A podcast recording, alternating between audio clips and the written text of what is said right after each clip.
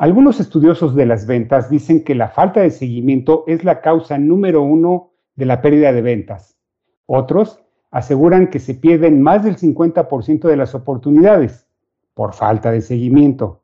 Sea la cifra que sea, la cuestión es que la falta de seguimiento propicia que vendedores y empresas pierdan ventas. Pero, ¿qué hacer? ¿Qué significa dar o hacer un buen seguimiento? Cuando mi cliente me dice que le interesa mi propuesta y que él se comunica conmigo cuando tome una decisión, pero han pasado muchos días y no me llama, ¿qué debo de hacer? ¿Lo llamo o espero a que él me llame? ¿Cómo doy seguimiento a mis clientes sin que se sientan acosados o presionados? O ayer llamé a mi cliente, pero mi jefe me presiona para que lo llame hoy de nuevo. ¿Qué hago? Me siento como una molestia y ya no sé qué decirle. En este podcast hablaremos del arte de dar seguimiento. Tengo como invitada a Isa Mantilla, autora del libro La delgada línea entre el seguimiento y el acoso. Cómo lograr un seguimiento que no sea visto como molestia y hostigamiento. Así que no te vayas porque ya comenzamos.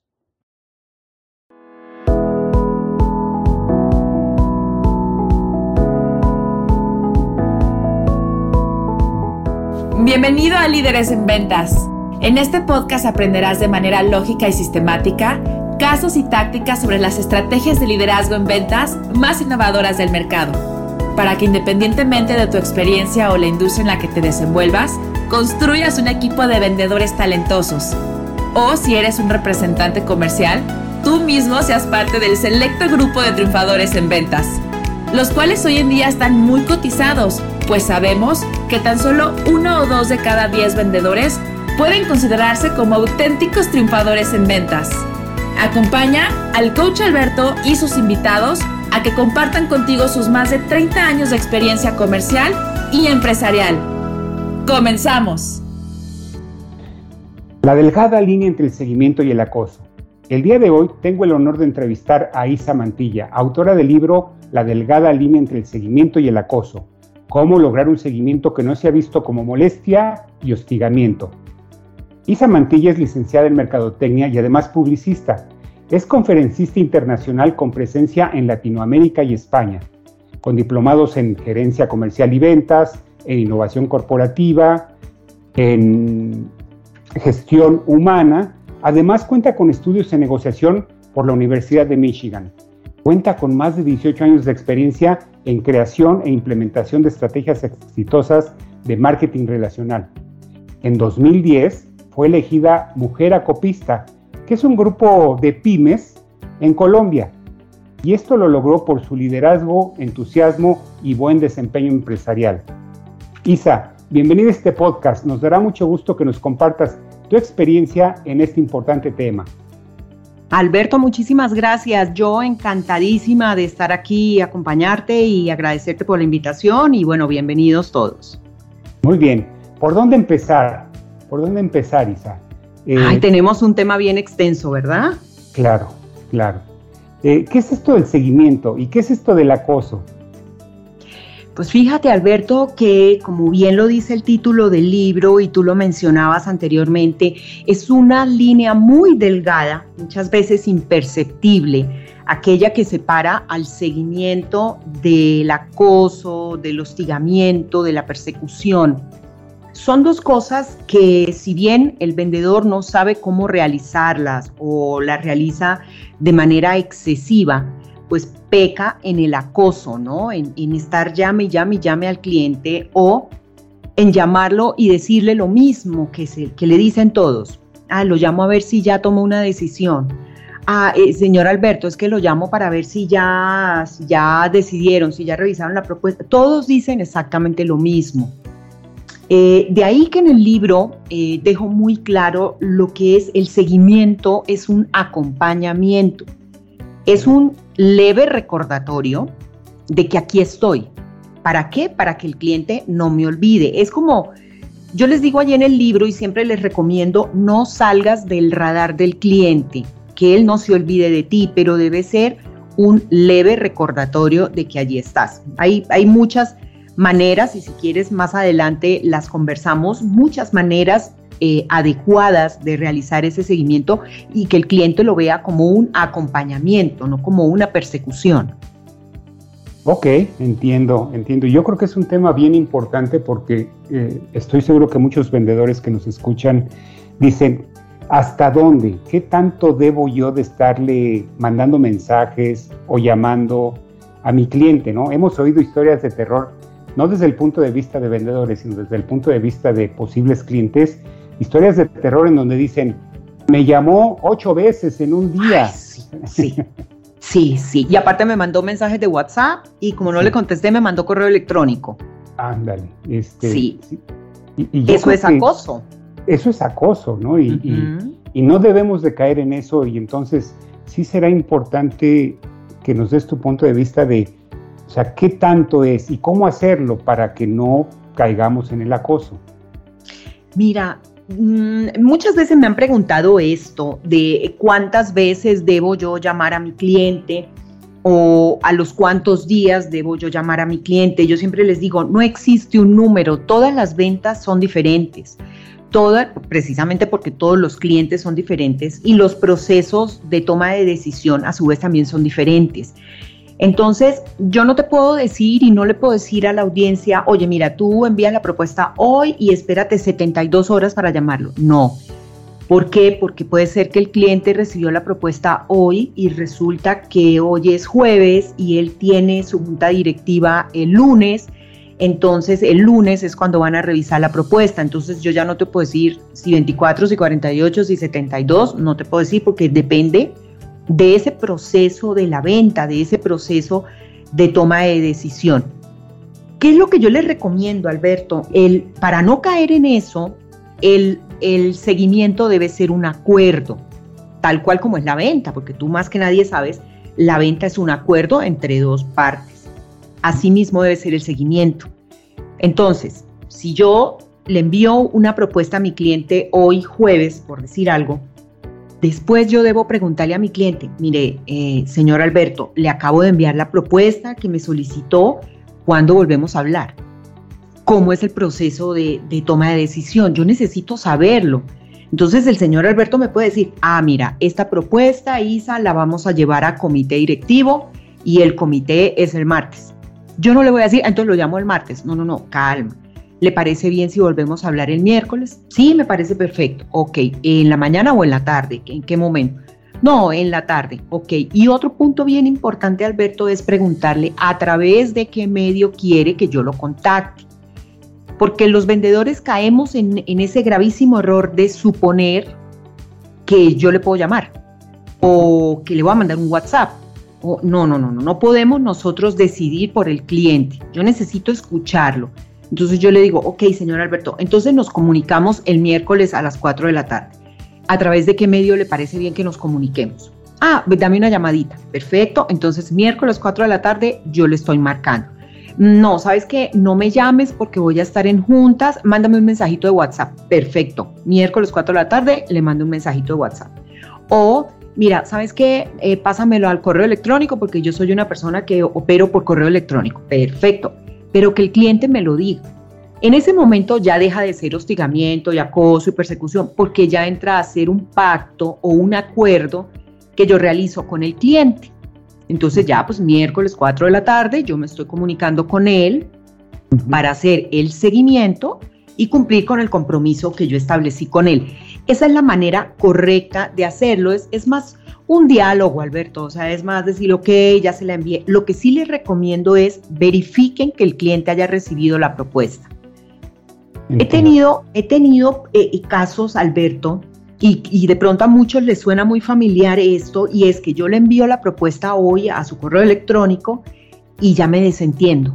Y vuelvo y lo llamo por allá la semana entrante y resultó que el cliente le llegó el correo a, a correo no deseado y o a spam y nunca lo vio. Y él dedujo que yo no se lo había enviado o se me regresó el correo y yo no me di cuenta. Entonces, importantísimo, después de que enviemos la propuesta, confirmemos que la recibió. Señor Alberto, le acabo de enviar la propuesta a su correo electrónico. ¿Sí la recibió? Ah, sí, así ya la recibí. Perfecto. Y ahí es cuando hacemos el pacto. Entonces yo, yo con eso me quedo tranquila de que ya mi cliente ya la recibió y de que ya establecí con él el acuerdo para el miércoles a las 4 de la tarde a través de WhatsApp. Esa es la manera correcta. Súper, me, me, gusta esto de establecer un pacto. O sea, sí establecer un acuerdo, inclusive ir más allá, porque ya ves que algunos clientes te dicen, llámame el viernes por la tarde, ¿no? Pero el, por la tarde, ¿a qué horas, no? La tarde empieza a la una de la tarde, supongo, ¿no? Y, y, pues de ahí hasta las seis, siete, ¿a qué horas, a qué horas le voy a hablar? Entonces, me, me, gustó esto de decir a las cuatro, a las tres, a las cinco. Me parece que eso pues da seriedad y, y da formalidad y te permite hacer el seguimiento de acuerdo al pacto que se estableció con el, con el cliente, ¿no? Claro, y, también otra cosa importante, Alberto, es que el cliente se da cuenta de que yo no estoy eh, decidiendo por él, vaya, que yo no, yo no supongo, yo no deduzco, es lo que usted necesite y el momento en el que para el cliente sea el adecuado que yo lo llame no el mío. Para mí puede ser más cómodo mandarle un WhatsApp a las 10 de la mañana. Resulta que para él no, porque están juntas todo el día y tiene su celular en silencio. Entonces, de pronto, eh, yo he tenido clientes que me dicen, no, no me llames ni me mandes WhatsApp, nos vemos en mi oficina terminando la tarde. Ah, perfecto.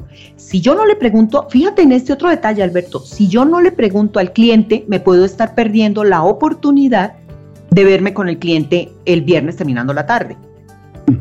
Porque entonces yo ya decido que yo le voy a, marcar o le voy a mandar un WhatsApp y resulta que él prefiere que nos veamos y revisemos juntos la propuesta. Entonces por eso siempre es bueno preguntarle.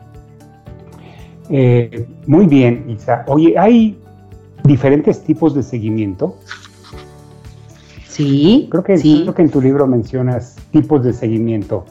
¿Podrías compartirnos a qué se refiere este punto? Claro que sí hay dos tipos de seguimiento. Está el seguimiento directo y el seguimiento indirecto. El seguimiento directo es este precisamente del que estamos hablando, de esa, ese contacto eh, con el cliente, sea cual sea el medio de contacto.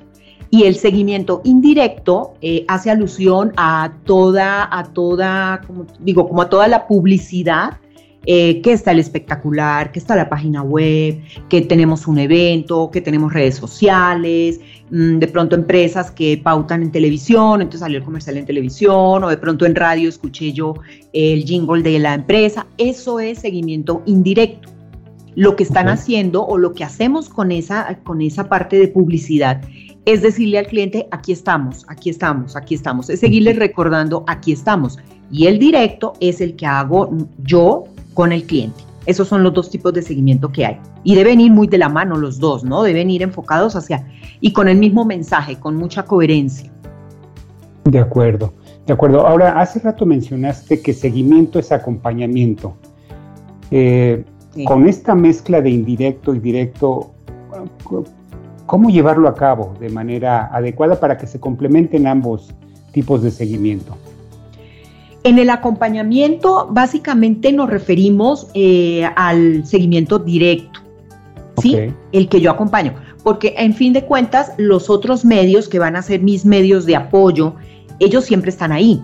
Entonces, eh, la página web, como te digo, debe ser coherente con todo lo que yo le estoy diciendo a él. Si yo le estoy diciendo a mi cliente, fíjese que es que para nosotros eh, sus necesidades son las más importantes, o sus prioridades son las nuestras, etcétera, etcétera, se escucha todo muy bonito. Y resulta que entramos a páginas web en donde es dificilísimo encontrar el dato de contacto, donde, bueno, pero ¿cuántos productos vende esta empresa? ¿Dónde veo precios? O me lo complican. Entonces, o llamar solamente, comunicarse con la empresa de 8 a 12. Yo digo, bueno, pues el horario que se te acomoda a ti o es el que se me acomoda a mí como cliente, porque tú me dijiste que mis intereses estaban primero que los tuyos. Y, aquí veo, si me hago entender, entonces tiene que ir muy de la mano los dos medios o los dos tipos de seguimiento con lo que yo le estoy diciendo al cliente. En fin de cuentas, todo forma parte del acompañamiento. Redes sociales pues están ahí al alcance, la página web está al alcance, mm, la publicidad que tú ves, eh, publicidad exterior que tú ves en, en iba a decir vallas, en Colombia se les dice vallas, en espectaculares. Exacto ellas siempre están ahí. Entonces también te están acompañando para decirte como cliente, oye, no te olvides de nosotros, aquí estamos. De pronto él va en su carro y dice, ay, vi, ay, yo no le he dado respuesta ahí, Isa, mire, ahí acabo de ver el espectacular. Eso hizo es espectacular. Recordarle al cliente, oye, no se te olvide que aquí estamos. Ese es parte de ese acompañamiento. Perfecto. Hoy hay muchos conceptos en tu libro, de hecho me gustó mucho. Y una parte que me llamó la atención eran las creencias o los paradigmas que tenemos en torno al seguimiento. ¿Podrías comentarnos algo al respecto? Y son bastantes, ¿no? Son muchos, son muchos. Fíjate que uno de los, de, los, estos pensamientos limitantes y estas falsas creencias es que el seguimiento molesta. Es que yo no hago seguimiento porque es que el seguimiento le molesta al cliente. O es que al cliente no le gustan los vendedores que le hacen seguimiento. No, eso no es así. El seguimiento no tiene la culpa. El seguimiento es una buena técnica y es una buena acción, pero va a depender de la forma como yo lo haga, de la frecuencia con que yo lo haga, de la misma actitud. Yo siempre digo algo, Alberto, y es, tú puedes tener una persona que te llame cinco veces al día, pero esas cinco veces al día que te llama te genera bonitas emociones. De pronto eh, tiene su toquecito de humor, tú dices, ay, qué bien, me llamó fulano de Pedro, me llamó y ay, me hizo reír Pedro un rato hablando de tal y tal cosa, o me acabo de llamar Pedro y me compartió que hoy es el Día Mundial del Origami, que para qué me sirve, pues no sé, pues cultura general, hoy es el día, y nos reímos un rato. Entonces, todo depende de la actitud y de, la, de, la, de lo que tú le compartas al cliente. Entonces, el decir que yo no hago seguimiento porque es que eso es molesto es falso. Es molesto si yo lo hago molesto. El seguimiento como tal no es una mala acción. El seguimiento es decirle al cliente, aquí estoy para lo que tú necesites. Eh, dime y aquí voy a estar y aquí me vas a encontrar. Yo tengo que buscar la forma de hacérselo saber al cliente sin acosarlo y sin perseguirlo y sin ir detrás de él a toda hora, decirle, oiga, aquí estoy, no se le olvide. No, un leve recordatorio de que aquí estoy. Ese es uno de los paradigmas más, más arraigados. Sí, claro. Otro, porque ya te digo, son muchos, otro es eh, cuando el cliente se decida, me hablará. Eso entre muchas, mm. si por mucho que yo le hable, si él no quiere comprar, pues no compra, él cuando quiere, pues ahí tiene mis datos de contacto, entonces él me hablará. Eso es peligrosísimo porque es un punto de fuga grandísimo. Y tú lo decías al principio, Alberto, muchas empresas pierden clientes en ese punto porque se conforman con, llaman de la propuesta y pues si le interesa me hablará. Oye, al que le interesa es a mí como vendedor, no al cliente, porque resulta que de mi producto y de mi servicio hay muchos.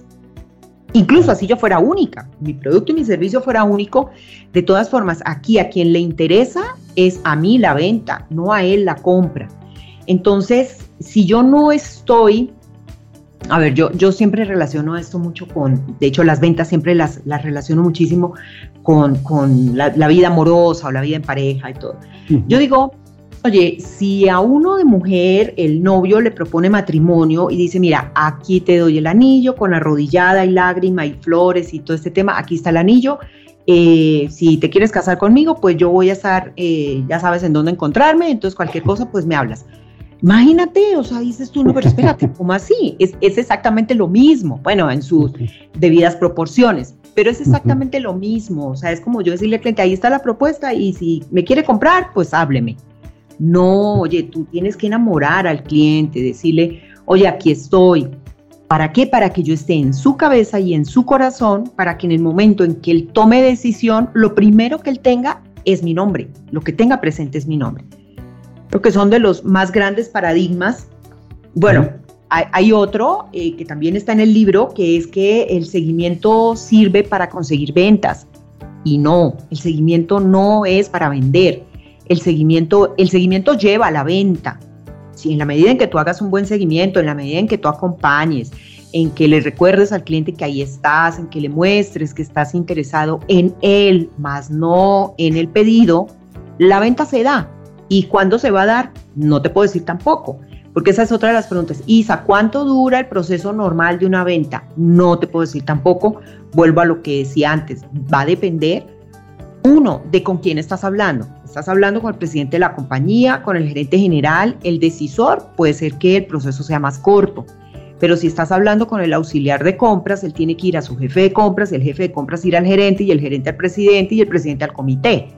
Entonces, tienes que darle el tiempo justo y el tiempo necesario para que la venta se dé. Entonces, el seguimiento no se hace para vender, el seguimiento se hace para afianzar tu relación con el cliente. Es solamente para eso. Entonces, no hagamos seguimiento para, para, para vender. O sea, ya, ya, ya decidió, ya, ya vieron el pedido. Eh, es que ya, mire, es que hasta hoy tenemos plazo de pasar el pedido. Oye, estás mostrando que tu interés es en, la, en, la venta, más no en la persona. Entonces, por eso seguimiento no es venta. Seguimiento es parte de el proceso de construir la relación con el cliente y en el momento en que tenga que darse la venta, se dará. Pero ah, si, seguimos viendo el, seguimiento como que su único objetivo es que el cliente me compre, ahí es en donde caemos en el hostigamiento y en el acoso. Claro.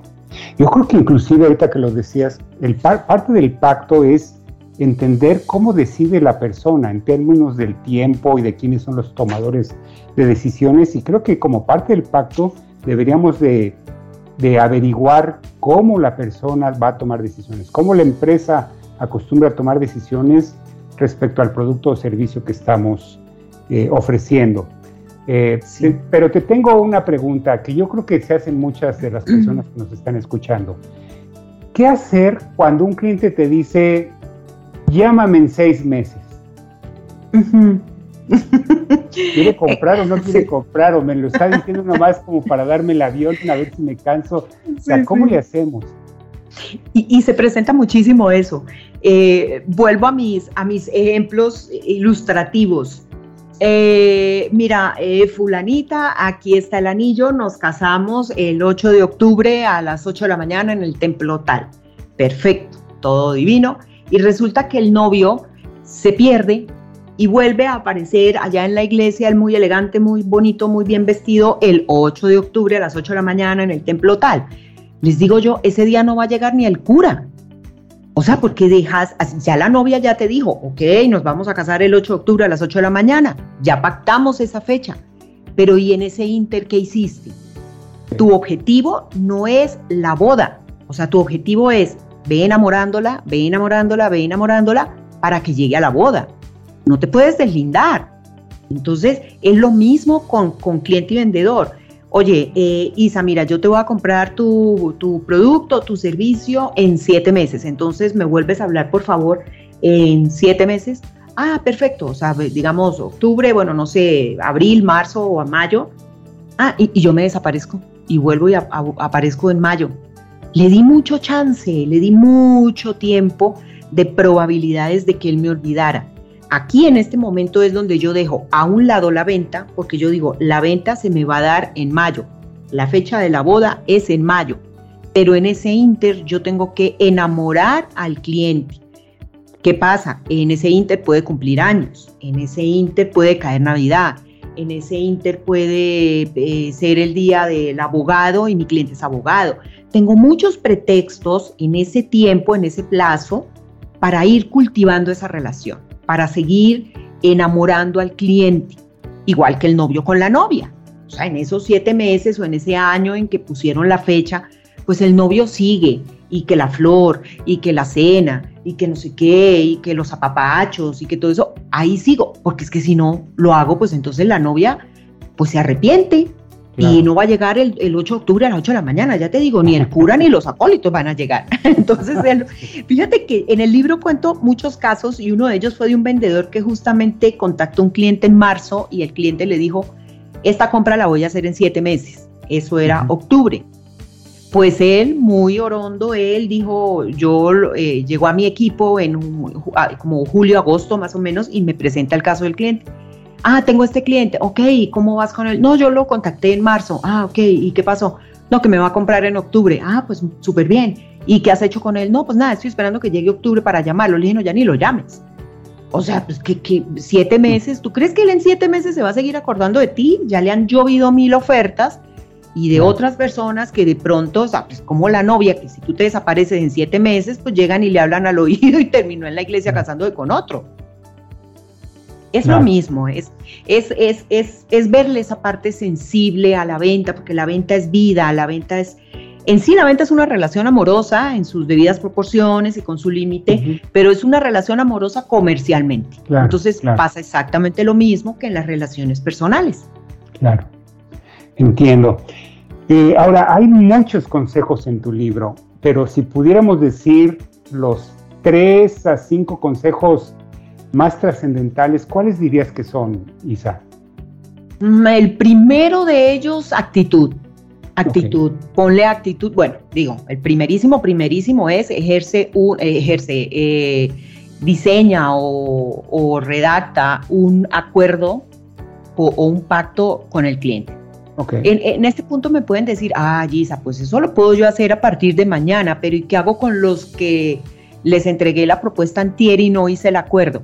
Ok, vámonos a ellos con un pretexto yo uso mucho los pretextos y de hecho en el libro van a encontrar un compendio de todas las fechas especiales a nivel mundial. Son fechas especiales no tradicionales que las utilizo y las recomiendo como pretexto de acercamiento. ¿A qué voy? Ayer justamente hablaba con una persona que está tomando mi programa de entrenamiento y le digo yo, oye, mañana es el Día Mundial del Origami. Y me dice, Isa, pero ¿y a mí de qué me sirve eso? Yo vendo eh, eh, productos de limpieza. Pues a mí de qué me sirve el origami. Simplemente de un, ¿sabías qué? Cultura general. Haz una figurita en origami, llévasela o mándale un WhatsApp o llévale un pedacito de papel para que él haga una figurita o cuéntale, oye, mira, hoy se está celebrando el Día Mundial del Origami, fue creado en tal parte, en tal año, nació así, así. Es cultura general y la gente valora muchísimo eso. De pronto le da al cliente risa y, ay, está aquí el Día Mundial del Origami. No, yo solamente venía a contarte, aquí te traigo este papelito con estas instrucciones para que hagas tu figurita. Te lo aseguro que la persona se pone y dobla el papelito y hace su figurita así le quede chueca, pero le generas esa emoción. Entonces, esos pretextos son los que debemos buscar, ¿vale? Y ya cuando volvemos a hacer ese engagement con el cliente, oye, fíjate que yo te pasé la propuesta la semana pasada, ¿cómo va eso? ¿Cuándo te parece bien que hablemos? y le sacamos el acuerdo. Váyanse con acuerdo. De aquí en adelante, y los que hablamos antes, retómenlos, busquen un pretexto, siempre los hay, todos los días hay Día Internacional de alguna cosa que existe, que son, son reales, y agárrate de ahí, acércate al cliente y saca el acuerdo. Eh, otro consejo, constancia. Ojo, constancia no quiere decir que yo tenga que llamar al cliente todos los días porque tengo que ser constante. No, pero no te pierdas. O sea, ¿a qué voy? Si tú te olvidas de tu cliente, ¿el resultado cuál es? Pues que el cliente se olvide de ti. Entonces, sigue en el radar del cliente, no permitas que el cliente se olvide de ti nunca, así sea con esos detallitos sencillos, eh, esos recordatorios, como les digo yo, leves de que aquí, oye, venía pasando por acá y sé que te gusta el café, vine a traerte estos dulcecitos de café. Eh, ay, oye, yo no he visto lo de tu propuesta. Tranquilo, yo solamente venía a traerte este dulcecito, a endulzarte el día y de paso a saludarte y saber que estás bien. Seguimos en contacto la semana entrante, adiós, bye. Y me fui. O sea, yo no vengo por tu decisión de compra, yo vengo por ti. Vengo a endulzarte el día, vengo a saludarte, a ver cómo estás, etc. Entiendo. Y en ese tema de los detalles, Alberto, es bien importante. De hecho, en el libro lo coloco separado por sílabas. Detalles. He tenido clientes que me dicen, Isa, voy a pedir unos chocolates suizos con lazo de oro, no sé qué, para mis clientes, para los clientes que están en este proceso de toma de decisión. Le dije, ni se te ocurra, regálamelos a mí si quieres, pero ni se te ocurra. Fíjate, Alberto, el mensaje tan, tan negativo que le estamos entregando al cliente que está en un proceso de decisión y está analizando mi propuesta y yo le llego con una caja de chocolates suizos envueltos en un lazo de, con lazo de oro, lo estoy comprometiendo, lo estoy comprando. Él puede sentirse hasta sobornado. Entonces, nada, si yo sé que a mi cliente le gusta el chocolate, pues claro que le podemos dar chocolate, pero puede regalarle un, Carlos V y, y, le lleva, oye, mira, sé que te gustan los chocolates, aquí te traje este chocolatito para el día de hoy, no sé qué, un detalle. ¿vale? No te excedas. Otro me dijo, voy a regalar Rolex. Yo no puede ser posible. ¿Cómo Imagínate, porque piensan que el regalo tiene que ser muy costoso para que al cliente le guste. No necesariamente, hay detalles eh, muy económicos, incluso hay detalles que no cuestan nada, una bonita tarjeta, un bonito saludo, un video con tu celular oye, sé que hoy estás cumpliendo años, mira, te mando besos, abrazos, apapachos en un video que lo haga reír. Eso vale muchísimo. En vez de mandarle un Rolex, claro que también gusta, pero el cliente lo puede tomar por otro lado. O sea, ya me está comprando, ya algo no me gusta, y pues para qué, no, no es necesario. Creo que con esos consejos. Sí, muy bien. Ajá. Muy bien. Sí, muy, útiles, este, Isa, muchas gracias. Eh, ¿Dónde puede conseguir tu libro la gente que nos está escuchando y que le interese este tema? Ah, muchas gracias. Bueno, fíjate, para, para México, para toda la República Mexicana, estoy vendiéndolos directamente. Estoy en el aniversario número uno de haber salido el libro, salió en noviembre de 2020 contra todo pronóstico. Y en este primer aniversario decidí para hacerlos personalizados, para que vayan firmados, autografiados, con su dedicatoria y todo, hacerlos con venta directa. Entonces, me pueden contactar a mí, me pueden encontrar por en mi página web, que es www.pef, que son las iniciales de Programa Entrenamiento en Ventas, partner.com. O en LinkedIn estoy como Isa Mantilla, guion al centro ventas. Y allí me pueden encontrar. Los estoy enviando a toda la República a domicilio sin costo adicional. Estoy votada, estoy votada por aniversario. muy bien, muy bien. Y entonces creo que en esas mismas direcciones te pueden localizar si alguien quisiera hablar directamente contigo. Sí, sí, yo estoy permanentemente conectada, sobre todo por LinkedIn. Yo digo, es mi oficina, Isa Mantilla, guion al centro ventas. Y allí, allí me pueden encontrar, estoy en mi canal en YouTube, Ventas con Isa, entonces también me pueden buscar por allí, me mandan mensajito eh, y por mi web. Perfectísimo. Eh, Isa, muchísimas gracias eh, por tu participación. Creo que fue muy útil para toda la gente que nos escucha.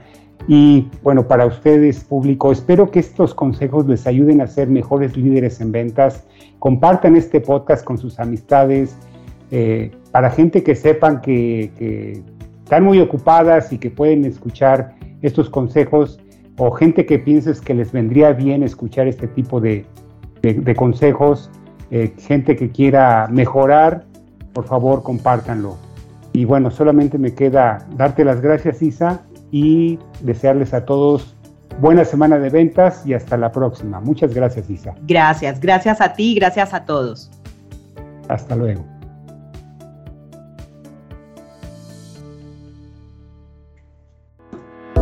Muchas gracias por tu atención. Espero que los consejos compartidos ayuden a mejorar tu desempeño y que esto se vea reflejado en mejores resultados de negocio, contribuyendo así a que logres una mayor satisfacción personal y profesional.